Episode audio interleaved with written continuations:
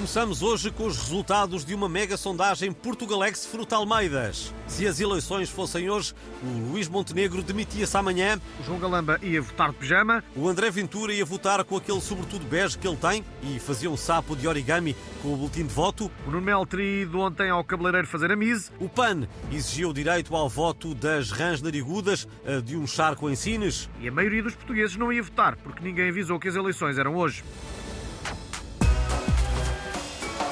Voltamos agora a ouvir as cartas do Pai Natal escritas por várias personalidades da nossa praça.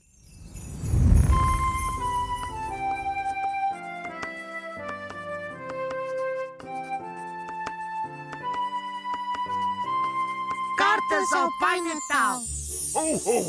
Bah, caro Pai Natal, eu sou o Marcelo. Este ano portei mais ou menos e venho pedir-te que, em vez de livros, me tragas filmes. Todos menos o Shining, que tem aquelas gêmeas do demo, e eu ando um bocado aziado com gêmeas. Pode ser, Pai Natal?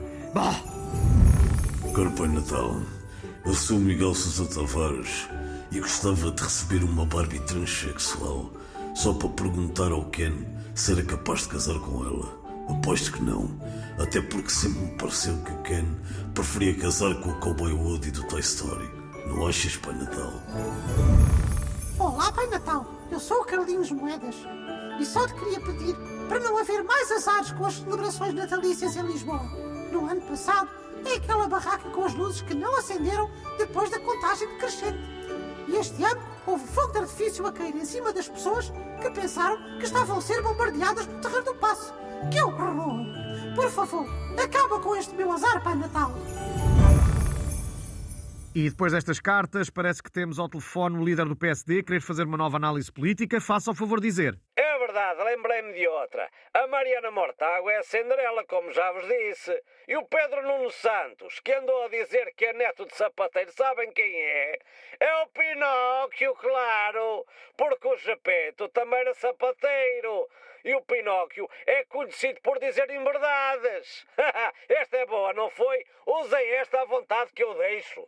Ah, muito boa, obrigado. E assim fechamos o Portugalex. Amanhã vamos falar com alguns sobreviventes do fogo de artifício de Natal em Lisboa. Ai, que horror! Lá estão vocês! Ah, que horror! Esta é a minha segunda voz.